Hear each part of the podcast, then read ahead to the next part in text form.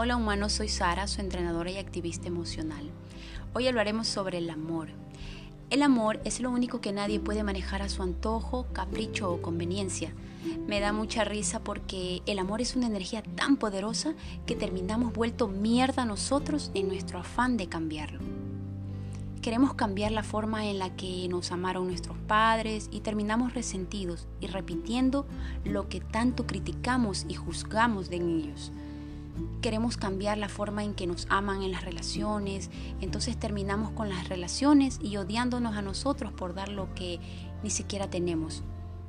Queremos cambiar la forma en la que nuestros hijos nos aman y terminamos por alejarlos de nosotros y así se repite el ciclo una y otra vez.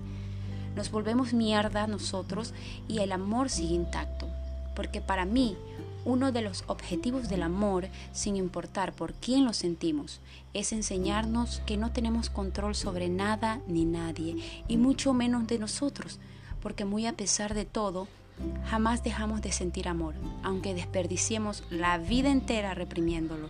Así es que ama, demuestra y asume todas las consecuencias.